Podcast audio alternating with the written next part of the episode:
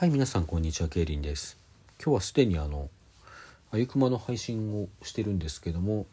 昨日実はもう一件お仕事がお仕事というのは推しのことですね。ありましてですね。あのー、まあ、好きなアイドルグループの一つであるレオ・ワンダーさんの定期公演第3回目の定期公演というのがあったんですね。ざっと説明しますとレオ・ワンダーさんというのはもともとももさんと葵さんのお二人でやってらしたアイドルユニットだったんですが、えー、2人ともですね、まあ、細かい経緯を省きますがあの脱退しまして、あのー、新たに現在アンさんと、えー、リンさんそれからねねさんの3人で、えー、第2期という感じですかねそういう形でやっているアイドルユニットです。まあ、2人でやってた第1期から引き継いだ曲もあるし、まあ、新曲も随時こう発表されているところですね。えー、私はもともとそのメンバーの一人であるねねさんがですねソロで活動していらっしゃるねねのねさんという形で今活動してるんですけども以前はそのうちやるねさんという名前で活動してらして、まあ、その時の曲を知ったところからがこうきっかけですかね。であのレオ・ワンダーとしての活動が始まっていますということで、まあ、その時点ではまだお披露目もライブもなかったんですけどもあの知った後にですね9月にお披露目ライブがあって10月から定期公演をこう順次しているというところを追っかけているところなんですね。はいまあ、そういうことなんですけども定期公演の方はですねあの毎回スリーマンライブという形であの2グループ出演者の方を呼んであのの公演ということになってます。昨日は、えー、シンダーエラさんとクロスノイズさんが出てました、え、どちらも私初見なんですけども、えー、シンダエラさんの方はなかなかこうコーラスの仕方に特徴がある感じで、まあ、世界観としてはダークで何というんですかねロックというかメタルというか割と激しい感じの曲調の曲が多いのかなという感じなんですけどもあのーハモらせ方がねあれ生でやってらっしゃるんじゃないかなと思ったんですけどもあのなかなか独特のこうし静かなっていうんじゃないけども。そういう歌声でな独特の世界観を醸し出しているグループだなというふうに思いました。大変面白かったです。クロスノイセスさんの方はですねレオ・ワンダの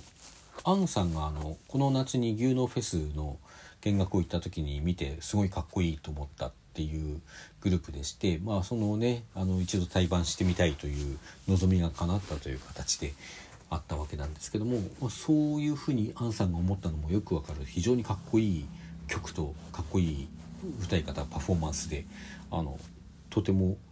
魅力的なグループだなと思いました。そしてレオ・ワンダーさんなんですけども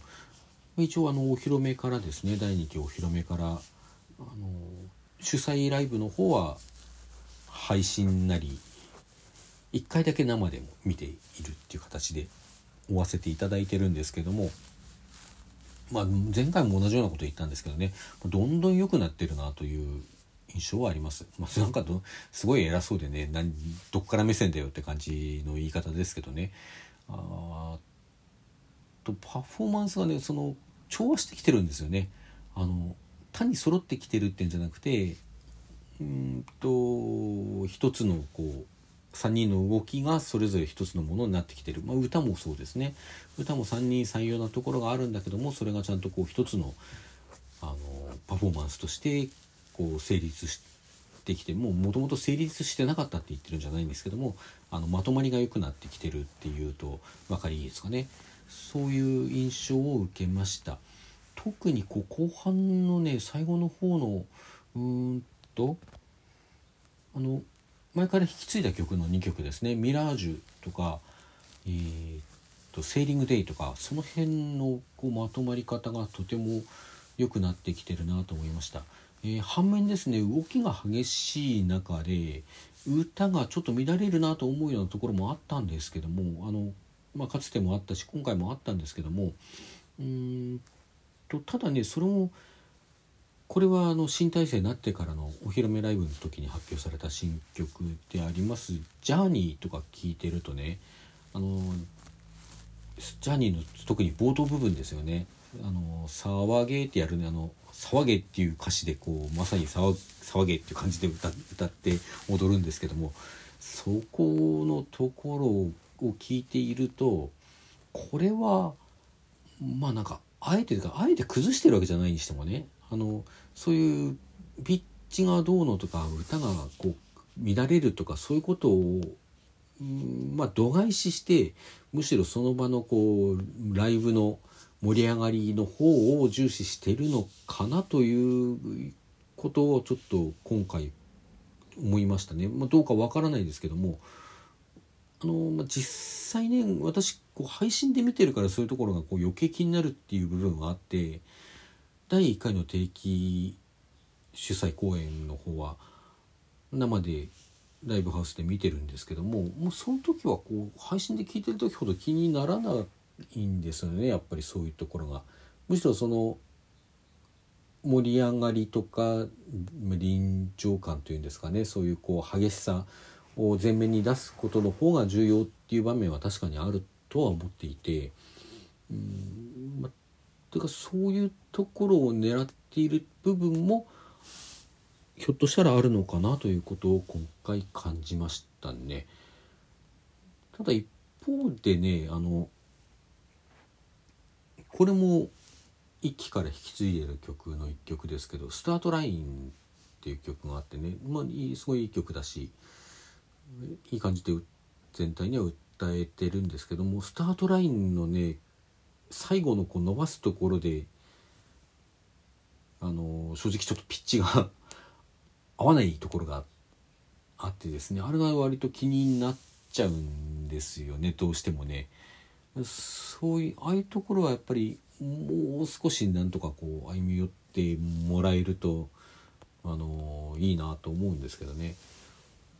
まあそれもねライブハウスでこう生だからっていう部分もあると思うんですよね。あのやっぱりこう伴伴奏っていうかねそのバックの音の大きさとかが大きかったりして自分の声のフィードバックが少ない会場だとあの調整効かないのでなかなかそういうのピッチを正確あの揃えていくっていうのは難しい部分もあるという話を聞いたり実際にいろんなあのライブを見ているとそういうところもあるのかなというのは感じることがありますね。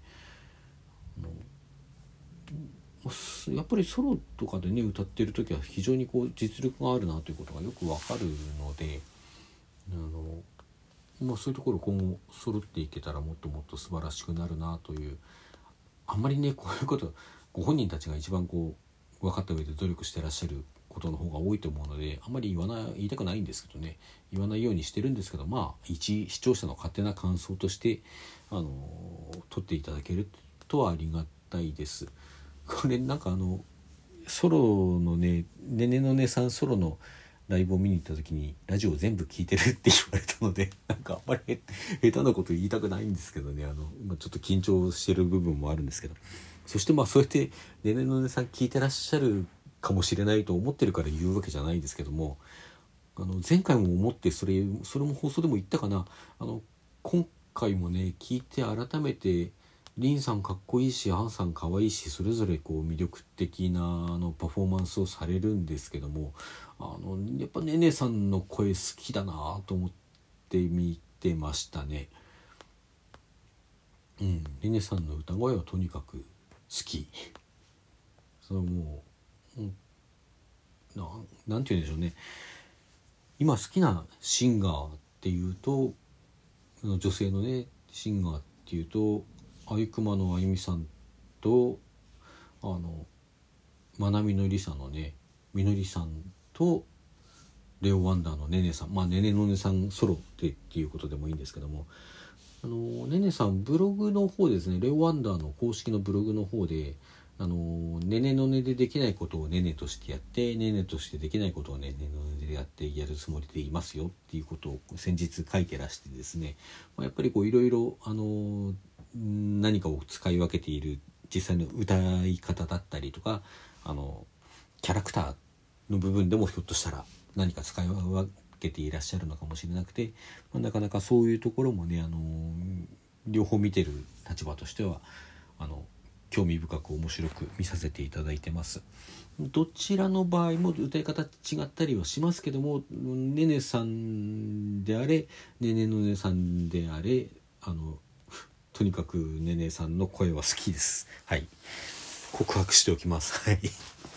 本当に聞いてらっしゃるのかな？ちょっと聞いてらっしゃると思うとちょっと恥ずかしいですけどね、まあ、そういうあの今ねシンガーとして推してるのは本当にその3人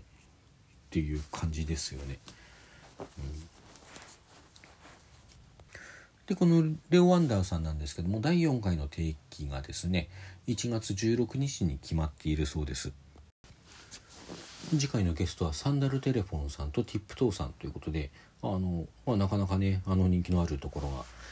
いらっしゃるんだなということで私も是非行きたいんですけどもこれがですね 実は私はあの歌の合唱の方の本番が翌日にあってその練習があってちょっと行くの厳しそうなんですよね。うんちょっと残念なんですけどね。